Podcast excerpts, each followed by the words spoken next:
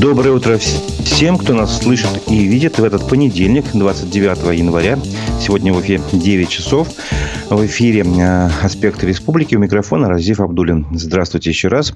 Сегодня мы напомним о событиях прошедших выходных в Башкирии, обсудим их, проведем голосование на нашем канале в Ютубе, а также послушаем аудиозаписи и посмотрим видео, которые касаются событий в Баймаке 17 января и последовавшим затем уголовным преследованием некоторых его участников.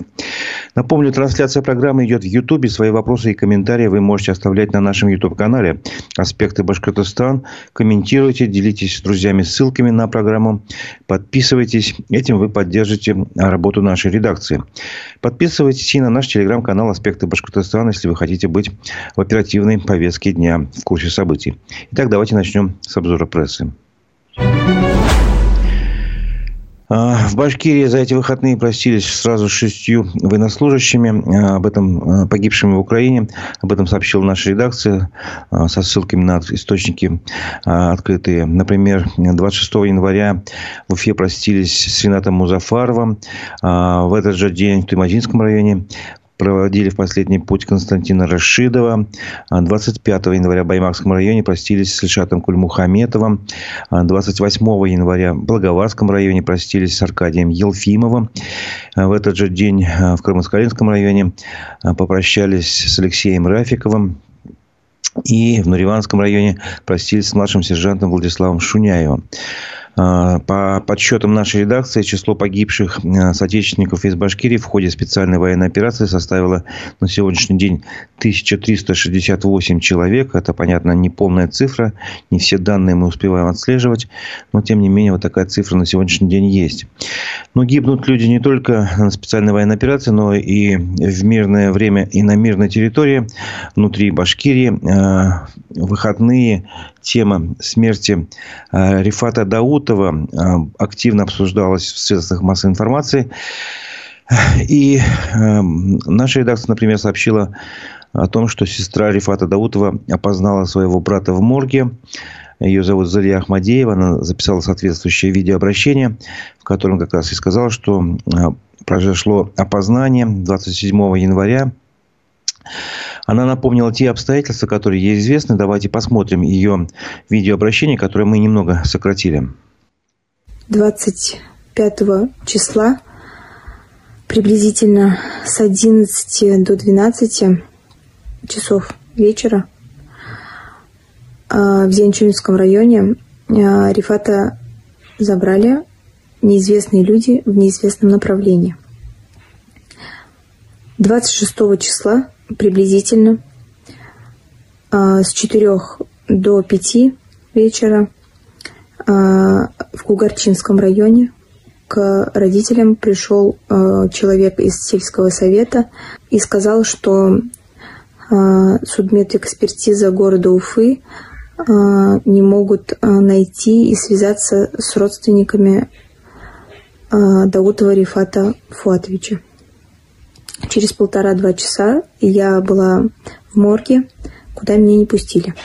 Сказали, что я могу э, увидеть, опоз опознать только э, с сотрудником полиции, либо со следователем.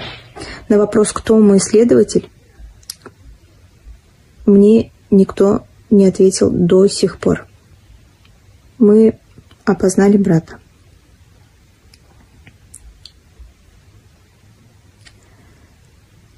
И сейчас будет основное. У меня огромная просьба всем, кто смотрит это видео обращение. Единственное, что я хочу, это узнать причину смерти моего брата. Я не призываю никого выходить куда-то. Я не призываю бунтовать.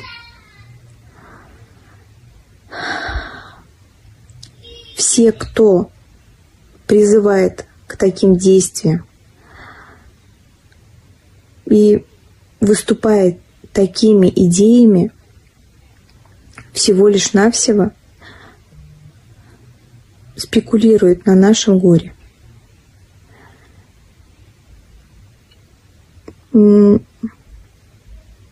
Повторюсь, я просто хочу узнать причину смерти моего брата. Напомню, это было видеообращение Залии Ахмадеевой, э, сестры Рифата Даутова, которого она опознала в морге. И я хочу акцентировать внимание на двух аспектах, может быть, даже на трех. Первое, что ей никто до сих пор не ответил на вопросы, кто, кто следователь по делу Рифата э, Даутова. Э, какова причина смерти его брата, ей тоже об этом не сказали. И она, это единственное, что она хочет сейчас узнать. И третий момент, что она не призывает никого никуда выходить бунтовать. И считает, что кто-то, если будет призывать таким действиям, а, это всего лишь навсего спекуляция на горе родственников. А, напомню о том, что каковы обстоятельства еще, которые вызывают вопросы в этом, в этом деле. А, как утверждают родственники, Рифат Даутов э, не участвовал в событиях в Баймаке, он был только 19 э, января в Уфе, когда там проходили народные гуляния. Он там встречался со своей девушкой. Вот. Ну, по данным родственников, 10-15 минут там прогулял. И, видимо, по геолокации его вычислили, не знаю. В общем, его там э, как бы задержали на какое-то время, представили, ну, оформили, как будто бы он дебоширил. Ну, такая пока информация расходится. Вот, а потом задержали уже в Зенчуринском районе после чего, собственно говоря, он умер. А потом появились значит, сообщения в средствах массовой информации и в социальных сетях, что во время задержания якобы он находился в состоянии алкогольного опьянения, но подтверждений этому э, как бы фактических нет. И близкие утверждают, что он не употреблял алкоголь никогда. Вот. И в момент задержания, по, данным, по словам свидетелей, он был в хорошем здоровье. На его теле не было видимых повреждений.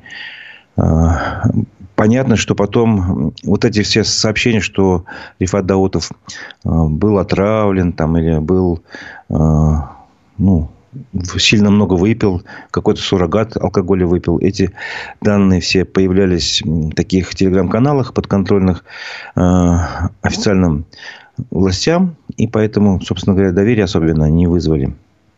Эти сообщения потом, ну, как бы их и подтверждения фактического не было. Вот. Что еще такого из этого, из этой ситуации? А, добавим, что все события вокруг Рифата Даутова развернулись в пятницу еще, 26 января, когда в Уфе проходил митинг-концерт в поддержку Хабирова. И вот представьте себе такую ситуацию, ну, все в голове сопоставьте две картинки. В Уфе проходит митинг, концерт, там, значит, а, всякие речи поддержку Хабирова. Песни поют патриотические. А в этот момент девушка ищет своего брата, не может его найти, стучится во все двери. Ближе к вечеру она понимает, что он в морге, а, едет на опознание, ее туда не пускают. Все это происходит в один и тот же день. Вот это вот я бы хотел тоже отметить. А, например, еще одно сообщение. В эти выходные я прочитал сообщение на канале а, Рауфы Рахимовой. Ну, многие знают, слушатели, кто это такая. А, руководитель двух медиаресурсов, газеты «Бонус» и ресурса «Пруфы». Вот, и она написала, что все-таки не только сестра, но и соседи утверждают, Рифат был не пьющий, работал на севере, собирался жениться, был всегда приветливый, любил детей. Вот. И в связи с этим в соцсетях стали распространяться э, образцы, образец, вернее, обращения в официальные органы после сообщения о смерти участника Баймакского дела. Ну, я его называю участником Баймакского дела, хотя он э, формально вроде не подходит под это определение. Он э, вроде бы там и не участвовал, и задержали его из-за того, что он в Уфе э, находился 19 января. Но, тем не менее, все-таки это все равно можно объединить в одно большое баймакское дело, потому что все это последствия одного и того же события.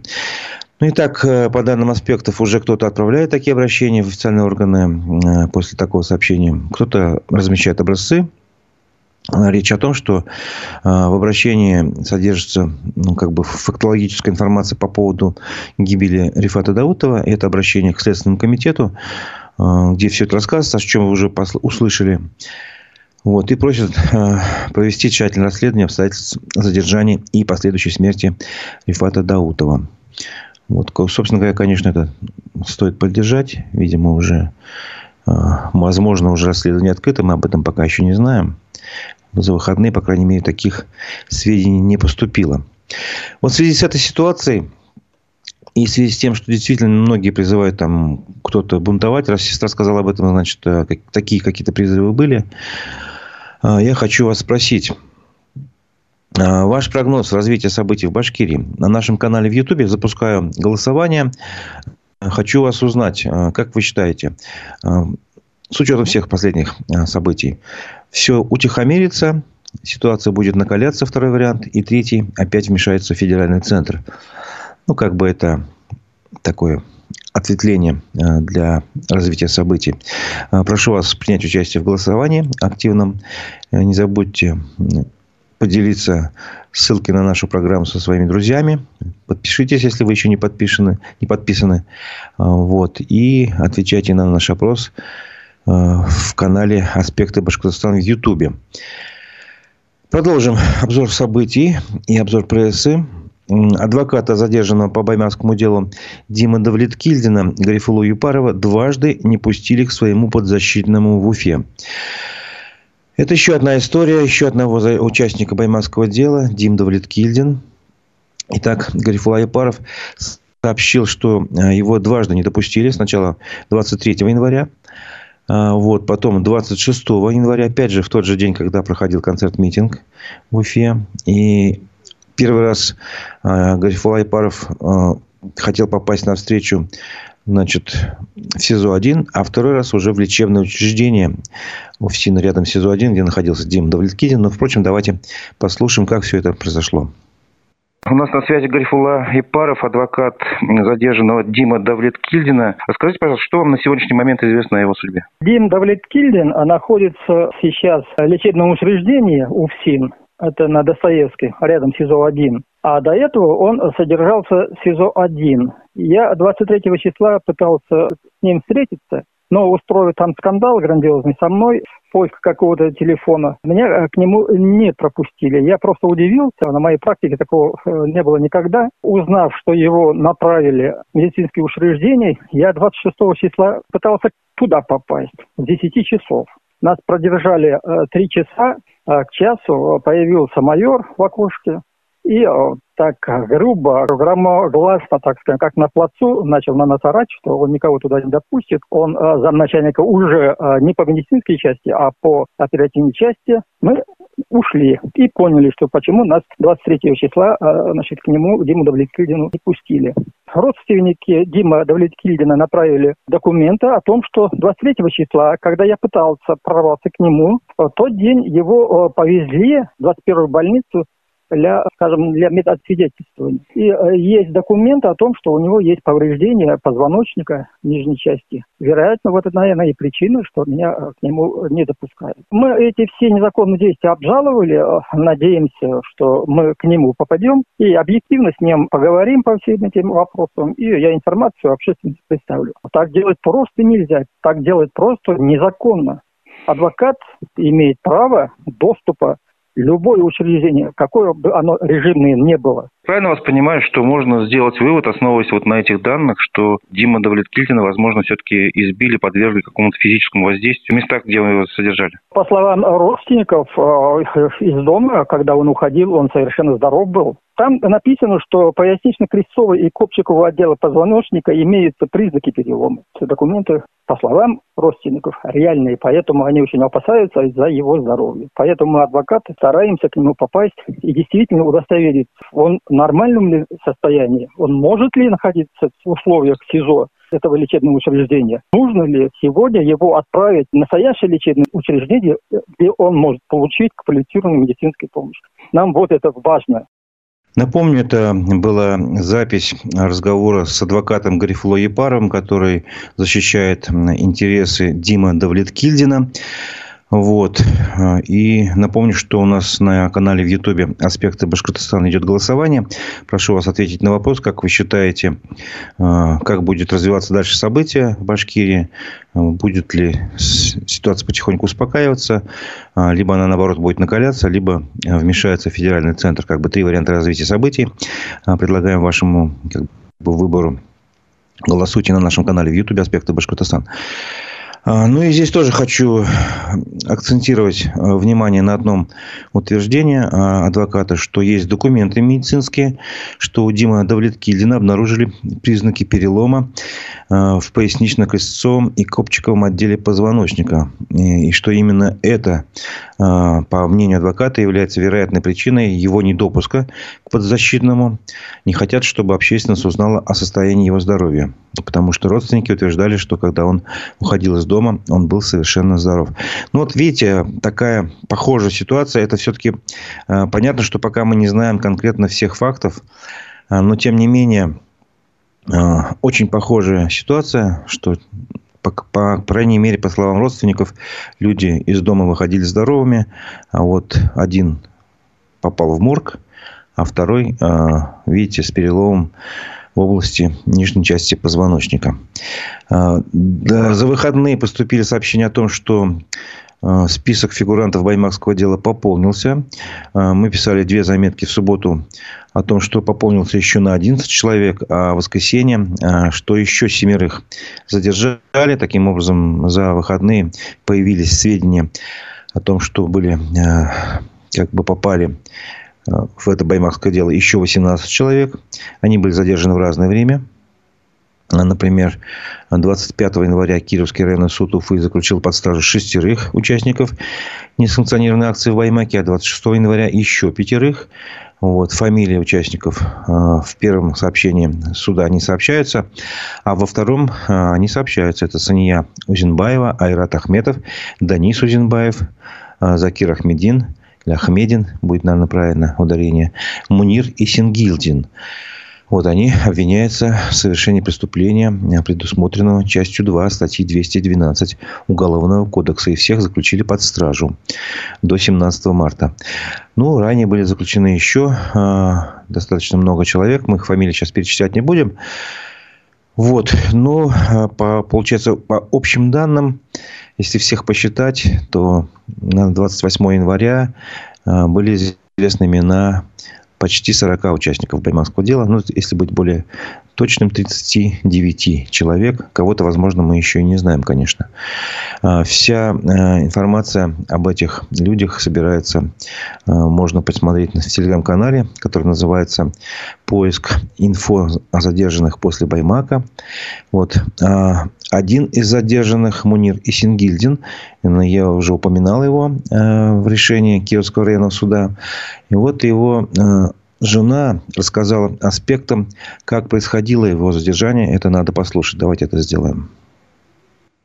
Рошиния, расскажите, пожалуйста, что вам известно про вашего супруга вот на данный момент. Я знаю, что он сейчас в Уфе. Его закрыли до 17 марта. 25-го еще задержали Сибаев. Об этом расскажите, как все происходило. Ну, утром где-то после 9, когда мы еще спали, я услышала стук я мужа разбудила, говорю, наверное, соседи стучатся, потому что машину поставили, думаю, перекрыли. Муж посмотрел, там «Газель», ФСБшники, и они сперва зашли в соседнюю квартиру, их расспрашивали тоже с криком, ну, вот с, с толпой вломились им. Потом начали к нам прям сильно стучаться, ломом там. Муж мой открыл дверь, его прям скрутили, положили на пол при детях. Дети у меня маленькие, пять лет, два года они начали плакать. Мне сказали, чтобы я зашла в комнату и не выходила вообще. Грубо очень обращались. После этого забрали моего мужа, увезли в Баймак. Вечером родители мужа поехали тоже в Баймак, чтобы ему передать одежду, вещи. Там они узнали, что будет сегодня суд. Ему сказали, чтобы он адвокатов не нанимал, что это будет хуже. После суда нам стало известно, что его задерживают на 10 дней и потом отпустят. Административное правонарушение. Но на завтра мы узнаем, что его увезли в Уфу. и закрыли до 17 марта и предъявляют уголовную э, статью 212, часть 1 и 2 по уголовному кодексу. Э, вы сказали, что люди зашли. Почему вы говорите, что это ФСБшники? Как вы определили? Они как-то представлялись, называли себя? Нет, нет, не представлялись. А, ну, то есть ну, вы не знаете, не уверены, что это ФСБшники? Это может быть кто да, угодно? я не знаю. Ну, они в масках все. Они в гражданском форме были. Сейчас у вашего мужа адвокат есть или нет? Нам нужен хороший адвокат. Пока ищем. Помогите неравнодушным помочь нашей семье. Он один, единственный кормилец. Двое детей есть маленьких. Два года, пять лет. Я сама в декретном отпуске. Поэтому прошу всех помочь. Это был разговор, вернее, э, да, разговор с Рашуней Исенгильдиной. Она рассказала, как ее мужа задержали э, в дома в Сибае. При детях заломили, значит, положили на пол. Ну, вот, собственно говоря, так действуют силовики. А, причем стандартная схема. Его сначала обвинили в административном правонарушении. Назначили ему 10 суток в Баймаке. Потом его увезли в Уфу.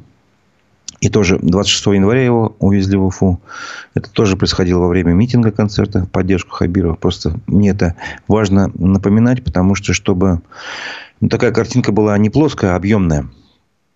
Вот. И сейчас он, короче, находится в СИЗО до 17 марта. Это, похоже, такая стандартная схема, что многих задерживают сначала по административным обвинениям, а потом э, кого-то из них отпускают, кого-то э, обвиняют, предъявляют обвинения уже в рамках уголовного дела о массовых беспорядках. Вот. И об этих же массовых беспорядках в этом же деле могу сказать, что э, появился еще один человек, о котором говорили, что его избили. Э, об этом сообщила э, его дочка. Речь идет о том, что ночью 26 января в Баймаке тоже из дома забрали Айсувака Евгастина, сообщила его дочь. Он является отцом шестерых детей, пятеро несовершеннолетние.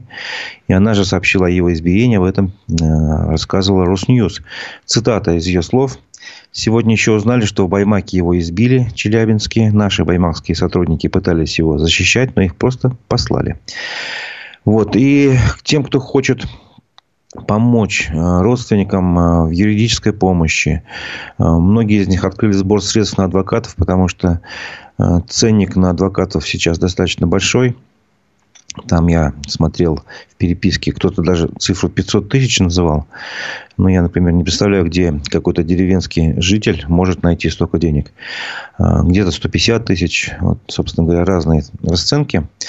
Вот, об этом мы, я думаю, еще поговорим в будущем с адвокатами. С, э, мы ожидаем, что Гарифула Юпаров будет у нас в эфире на этой неделе. Вот. Но суть в том, что заходите в телеграм-канал, э, есть там группа, э, называется «Поиск инфо о задержанных после Баймака». И там о каждом задержанном есть своя информация. Когда был задержан, при каких обстоятельствах, открыли сбор родственники, не открыли, есть адвокат у него, нет адвоката. А, судя по тому, что вот эта стандартная схема применяется сначала административное а, значит, наказание, потом уголовное. А, напомню, что в совокупности уже около 40 человек предъявлены уголовные обвинения и более 100 административные. И есть большая вероятность того, что вот этот список тех, кому значит, будут предъявлены уголовные статьи, он будет расширяться. Вполне вероятно, я этого не исключаю. И напоминаю, что на нашем канале в Ютубе идет голосование. Я прошу вас ответить на вопрос, как вы считаете, какая, как, каков прогноз вашего развития событий в Башкирии? Ситуация будет накаляться, утихомириваться или вмешается федеральный центр? Ну, вот тут есть такие у нас в чате э, комментарии. Разгонят всех, да и все, если нужно, будут убивать. Ну, знаете, э, такой, знаете, как, как бы крайний вариант развития событий. А, наш один слушатель думает, что так возможно. Спасибо, что вы... Федеральный центр может измениться, о, вмешаться. Так тоже считаете вы. Хорошо. Голосуйте. Голосуйте. К концу программы мы подведем а, как бы итоги голосования. А сейчас продолжим обзор прессы. Ну, после того, как стали известны вот эти вот данные об избитых, об одном погибшем после задержания и о масштабах э, задержаний, многие, значит, общественники, деятели э, культуры и так далее стали э, как бы реагировать на это все. И, например, деятели науки и культуры э, выступили, записали видеообращение э, к главе Башкортостана Радио Хабирову и потребовали прекратить преследование сторонников Фаиля Алсынова. Э, видеообращение опубликовал телеграм-канал Куштау Байрам. Вот. Выступили доктор исторических наук Марат Кульшарипов, очень достаточно известный деятель. В свое время он был активным значит, участником Башкирского на... национального центра БНЦ «Урал». А, так вот, а, его многие знают. Доктор филологических наук Фаниль Кузбеков выступил. И танцор, народный артист Башкортостана Риф Габитов. Собственно говоря, Риф Габитов и зачитал видеообращение от имени а, инициативной группы. Они так себя назвали. Непонятно, кто входит в состав этой инициативной группы, об этом они не рассказали. Но вот пока их трое, как минимум, они попросили, значит, Ради Хабирова а, не очернять башкиров в а, средствах массовой информации, делить их на своих и чужих. Ну и сказали, что, к сожалению, все красные линии пройдены. Напомним, что как раз вот один человек погиб попросили, призвали Хабирова прекратить преследование участников событий 17 января в Баймаке и 19 января в Уфе, отпустить незаконно задержанных, выявить и привлечь к ответственности виновных в смерти и избиении задержанных. А, ну, я могу еще процитировать их слова в заключение. Диалог нужен в срочном порядке, чтобы не допустить появления новых трагических случаев, остановить как можно быстрее искусственное противостояние народа с властями и силовыми структурами, а, сказали вот эти вот а, товарищи. И предложили сесть за стол переговоров с инициативной группой в расширенном составе. Да, если я не говорил, а, что Фаиль Алсынов, он включен в список экстремистов-террористов, это надо просто э, говорить об этом. Вот. Но все события как раз начались после его задержания, после судебного приговора, э, который вынесли ему 17 января. Напомню, его приговорили к четырем годам лишения свободы в колонии общего режима. Но не только эти деятели выступили. Вот смотрите, значит, одна реакция. Люди хотят, чтобы Ради Хабиров сел за стол переговоров. Пока непонятно с кем. И пока непонятно, как Ради Хабиров может остановить вот эти все задержания и расследование уголовного дела, потому что Следственный комитет ему явно не подчиняется. Другое было а, еще обращение, видео. А, активист из Хайбельского района Буранбай Аскаров, экологический активист, записал видеообращение к руководителю Следственного комитета России Александру Бастрыкину. Сделал он это вчера, 28 января, и разместил это видеообращение на странице а, своей ВКонтакте. Мы тоже его чуть-чуть слегка сократили. Предлагаю посмотреть это видеообращение. Уважаемый Александр Иванович, наверное, только равнодушный человек может спокойно смотреть на тот произвол и беззаконие, который творят исполнительные власти Республики Башкортостан по отношению к своему народу. На мой взгляд и по мнению большинства граждан Башкортостана, против 10 тысяч мирных жителей, собравшихся 17 января в городе Баймак у здания районного суда, на оглашение приговора Альчинова Фаиля была спланирована и целенаправленно устроена специальная провокация со стороны силовиков и провластных лиц с целью разжигания массовых беспорядков для того, чтобы в последующем выдать мирных граждан за экстремистов, сепаратистов и националистов. Против простых граждан со стороны силовиков были применены насильственные действия дубинками, слезоточивым газом, шумовыми гранатами. По факту можно было бы избежать этого конфликта, если бы даже глава Хай, э, Баймакского района вышел людям и объяснил ситуацию спокойно с просьбой разойтись мирно. Но этого шага никто не сделал. Значит, этот инцидент кому-то был выгоден и нужен. На сегодняшний день незаконно и безосновательно идет массовое преследование и задержание жителей и общественников по всей республике. Заведение более 100 административных и больше 30 уголовных дел. Десятки людей покалечены. Один человек находится в тяжелом состоянии. Один человек насильственно убит. Кому нужна была показательная карательная порка на весь мир против жителей Республики Башкортостан в столь непростое для нашей страны время? Разве такое подлое, мерзкое и нечеловеческое отношение к себе заслужили ли народ нашей республики? В то время как большая часть участников специальной военной операции составляет бойцы из юго-восточных районов Башкортостана. Разве это справедливо, еженедельно получая похоронные телеграммы и тела погибших своих близких? Наш народ подвергается у себя же на родине настоящему террору со стороны силовиков и личной главы республики граждане нашей республики на грани отчаяния. Уважаемый Александр Иванович, народ Башкортостана считает вас одним из справедливых, ответственных и мудрых политиков современной России. От лица всего многонационального народа республики приглашаю вас в мой родной Башкортостан для справедливого и правового разрешения столь серьезного, специально раздутого на ровном месте конфликта.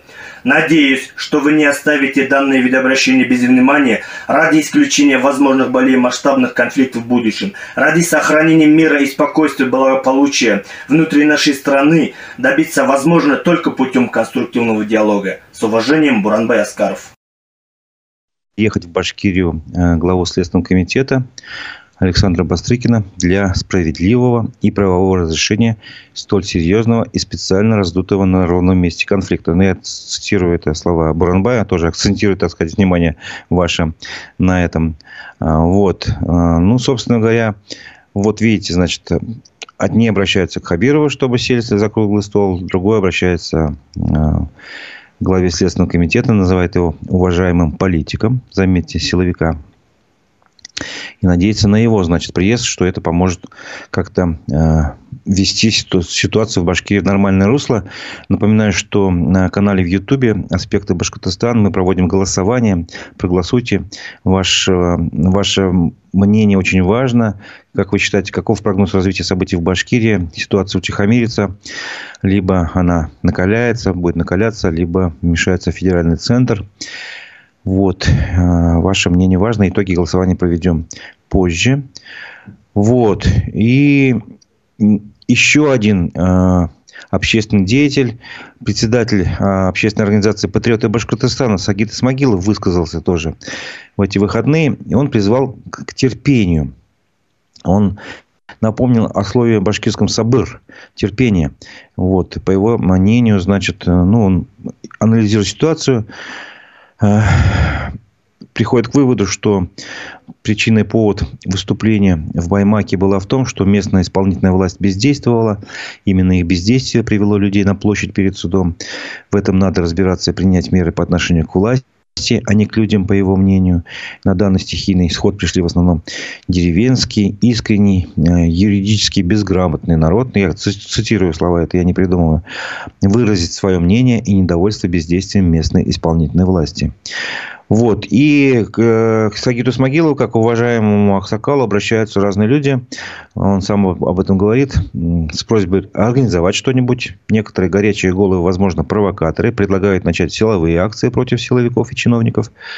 Вот. Мы разные, я цитирую обращение, и предложения разные. Один даже требовал, чтобы э, Сагит Смогилов с двумя муфтями поехал к президенту России с Челобитной. Вот. И он, в конце концов, предлагает, предлагая всем проявить сабыр, терпение, начать совместную работу по защите пострадавших, задержанных, арестованных, оказать им посильную помощь для их освобождения. Сабыр надо, сабыр надо понимать как усердие в достижении этой цели. Сабыр – это умение проявлять упорство, не опуская руки при трудностях, сохранять спокойствие и в этих сложных и неприятных ситуациях, не жалуясь и никого не обвиняя в возникших проблемах, последовательно добиваться задуманного, не бросать дело на полдороги и добиться результата, не раздражаясь и не выходя из себя. Вот это мнение э, Сагита Исмагилова, председателя движения, ну, организации, скажем так, региональной «Патриоты Башкортостана», который он тоже в это воскресенье на своей странице ВКонтакте выложил. Вот. Э, видите, разные мнения, сколько людей, столько и мнений. Кто-то предлагает э, сесть за стол переговоров ради Хабирова и прекратить преследование э, тех, кто участвовал в баймакских событиях, не понимая, что следствие ведется, и теперь уже повлиять на него, закрыть его, вмешаться в это расследование глава региона не может. По закону он этого сделать не может. А, у нас вот эта власть как бы региональная и силовая, правоохранительная, они друг от друга как бы, ну, получается, независимо, что ли. Назначают руководитель Следственного региона в Москве, подчиняется он Александру Бастрыкину и так далее. И приехать. Второй вариант, значит, кто-то предлагает приехать Бастрыкину здесь на месте разобраться. Возможно, это более а, реальный вариант, но будет ли делать это руководитель Следственного комитета, так ему придется выезжать по всей России. Не хватит просто ему физически. Это раз. Во-вторых, все-таки еще раз не думаю, что будет расследование прекращено, раз оно уже запущено. Маховик репрессии запущен.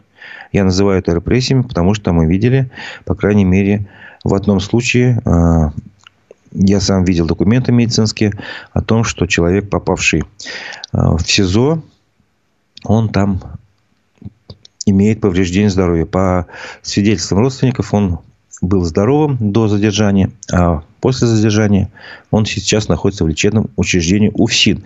Вот очень интересная позиция УФСИН в этом плане. Они могли бы успокоить, может быть, какие-то факты привести. Вместо этого они дважды не допускают адвоката к подзащитному.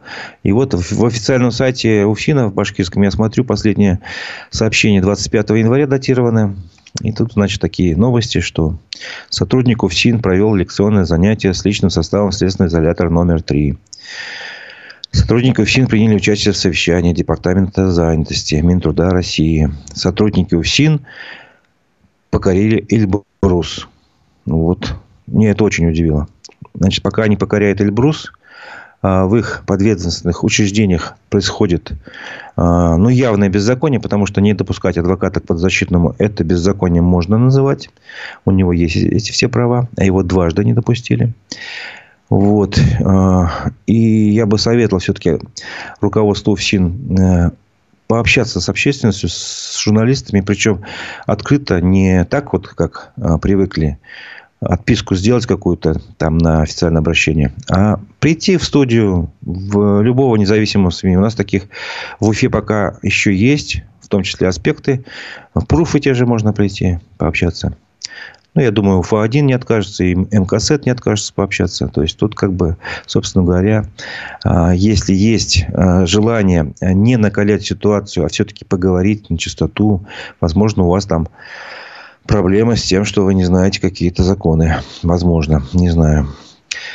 Вот, про адвокатов говорят в нашем чате, что сейчас я попробую найти этот, это мнение. Ну, я его помню примерно смысл, что адвокаты все системные, типа такого, что да. Вот, и типа их очень трудно найти. Мы об этом тоже будем говорить. Э, возможно, не сегодня, но э, в следующих программах, говорю, еще хотим Гарифулу и Парова пригласить еще одного адвоката на этой неделе. Спрашивают, а, не могли бы пригласить в качестве эксперта на свою программу Амину Шафикову? Для тех, кто не знает, это министр культуры Башкирии. Конечно, можем пригласить и сделаем это. Но вариант, а, придет ли чиновник в прямой эфир, а, вопрос большой. Потому что, напомню, бывают такие ситуации, когда чиновник приходит в эфир, его спрашиваешь какой-то вопрос, и он, не подумав о последствиях, говорит как бы в эфире, Э, свое мнение, причем оно мнение достаточно здравомыслящее, но для, с точки зрения политической или как бы резонансно э, слушатели и аудитории, и журналисты воспринимают это крайне негативно.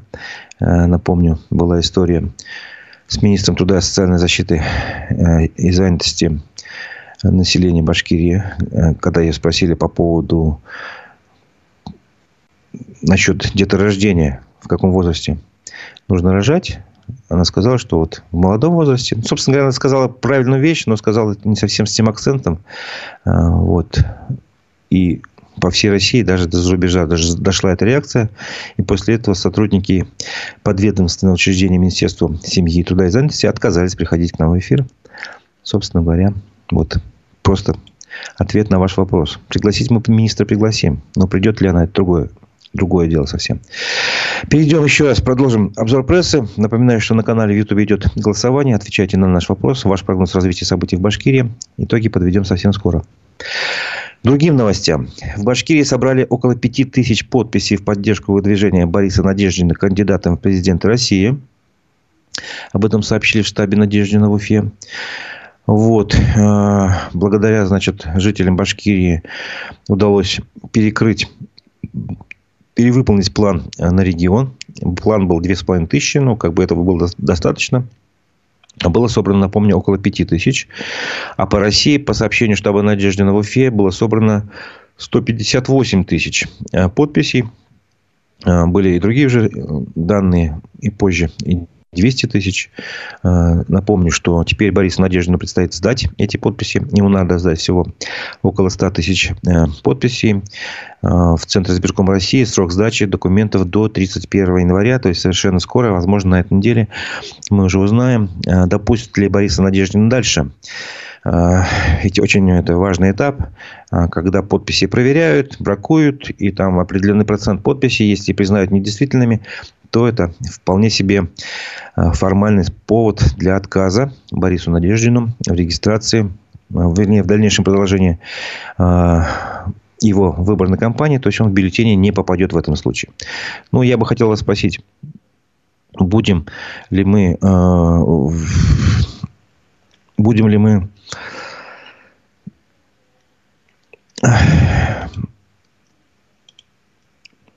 ну, будет ли Борис Надеждин зарегистрирован или нет, будет ли он допущен, а, ну, это, видимо, тема уже следующей программы, может, мы попозже об этом спросим в другом эфире. Другим новостям. Рэперу Алишеру Моргенштерну, который признан в России иноагентом, запретили въезд в Объединенные Арабские Эмираты. Об этом сообщил ну, многие издания, в том числе РБК, рассказал об этой ситуации. В общем, ему э, отказали э, в визе. В общем-то, сообщили, что ему закрыт въезд в Арабские Эмираты. Сам рэпер считает, что э, это случилось после интервью Ксении Собчак в ноябре, когда он рассказывал, как он открыл бизнес в Дубае и так далее. Вот. А другие источники сообщают, что музыкант просто вел себя неподобающим образом, и именно его поведение стало причиной его же проблем. Ну, вот такие, значит, у нас проблемы у Алишера Маркенштерна. Вернемся в Башкирию. Заводы ТАО «Нефтехим» в Башкирии обязались сократить выбросы на 40 тонн. Об этом сообщает РБК Уфа. Много это или мало сказать трудно, если честно. Ну вот цифра, она прозвучала. Э, этого результата э, предприятия группы ТАО «Нефтехим» хотят достигнуть в этом году. Э, напомню, что в эту группу входит Стельтамарский нефтехимический завод и акционерное общество «Синтез Каучик». Они подписали соответствующее соглашение четырехстороннее с правительством Башкирии и Министерством природных ресурсов и экологии России о снижении вредного воздействия на воздух. Подписали это соглашение на выставке России в Москве. Вот. Но в это же время в Стельтамаке, тем не менее, ситуация экологическая неблагополучная.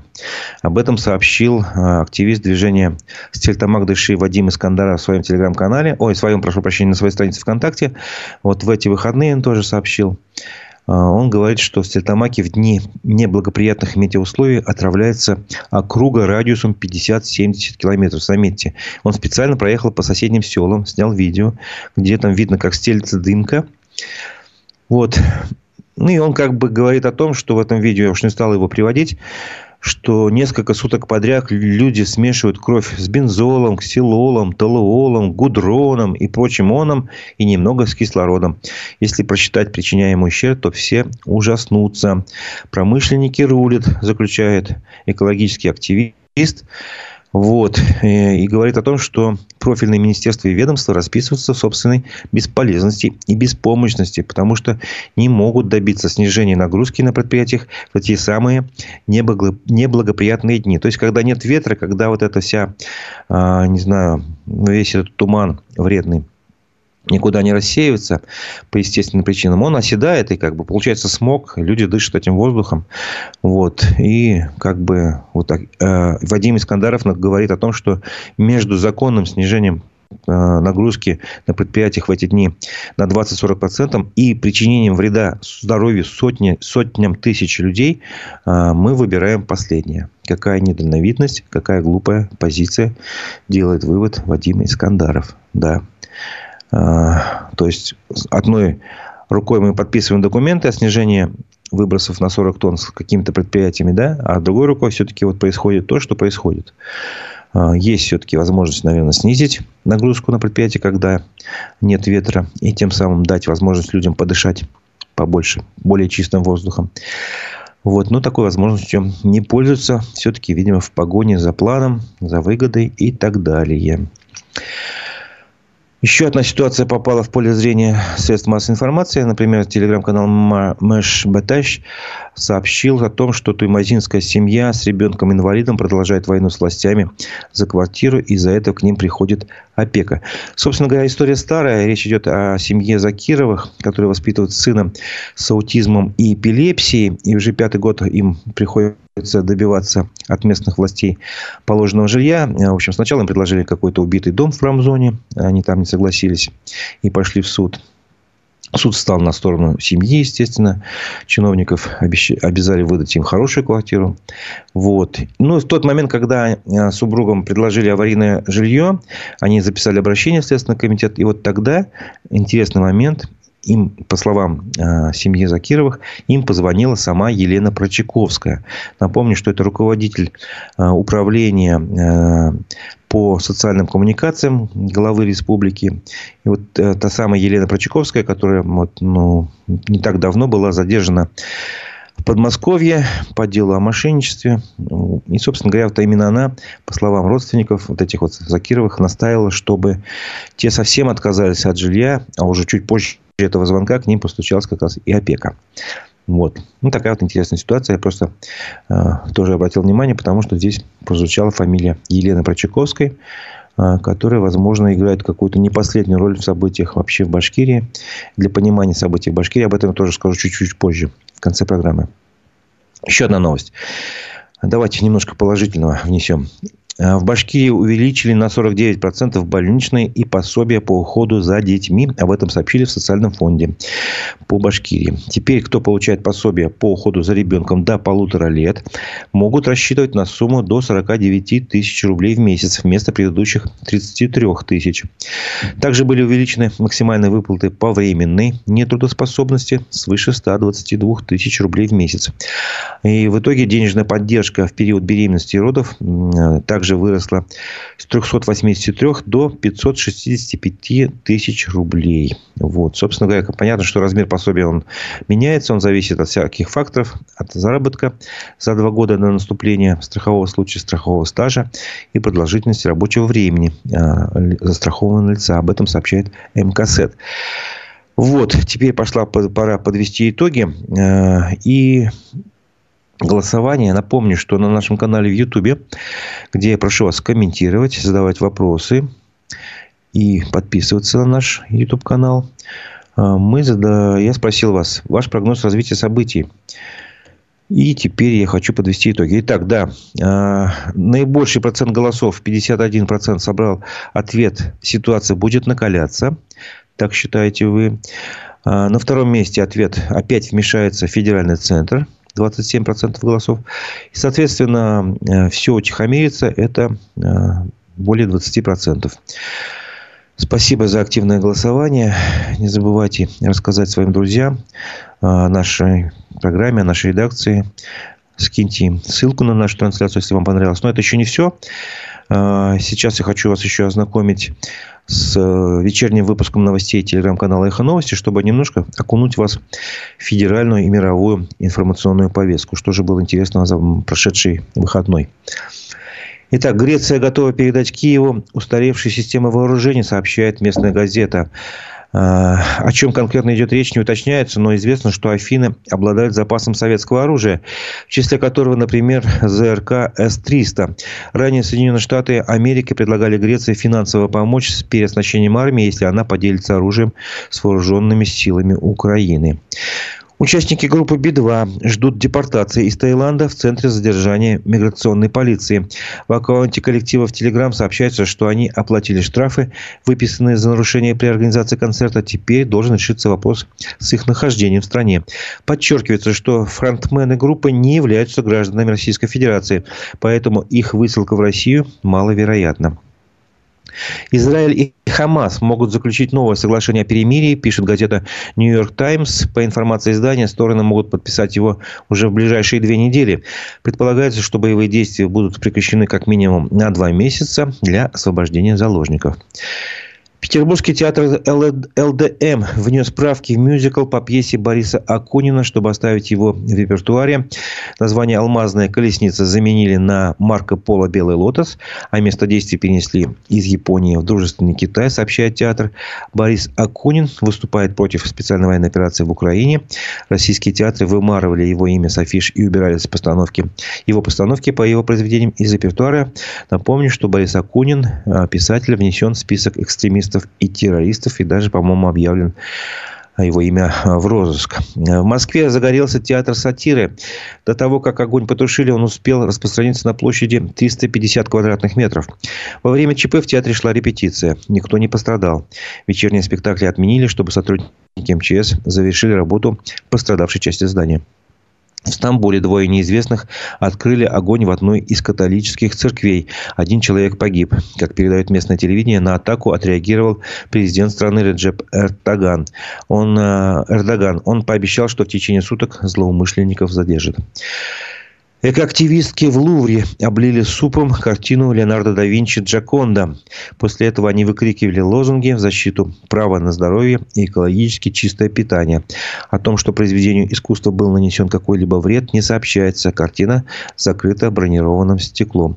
Это был вечерний выпуск новостей телеграм-канала «Эхо новости». На этом наша утренняя программа завершается, но нашей работы нет. В 11 часов жду снова на нашем канале «Аспекты Башкортостана». У нас будет программа «Аспекты мнений». Мы пригласили журналиста, общественного деятеля, эксперта в области межнациональных отношений Максима Шевченко. А, чем он интересен? А, буквально вот вчера он дал большое интервью а, журналистам «Бизнес онлайн». И там вот одна цитата буквально э, процитирую. Он считает, что за протестами в Баймаке стоит в известной мере сама власть Башкирии. Не в том плане, что она все организовала, а в том, что не воспрепятствовала, а наоборот на ровном месте создала условия для возникновения подобных беспорядков. Они выясняли, что страшнее стать в избирательной кампании Путина площадкой для протестов или же субъектами крупного коррупционного дела. И первый вариант как бы перетянул второй. Вот обо всем этом мы с ним поговорим. Так что настраивайтесь на наш канал в 11 часов. А я с вами прощаюсь. У микрофона был Разиф Абдулин. До новых встреч в эфире.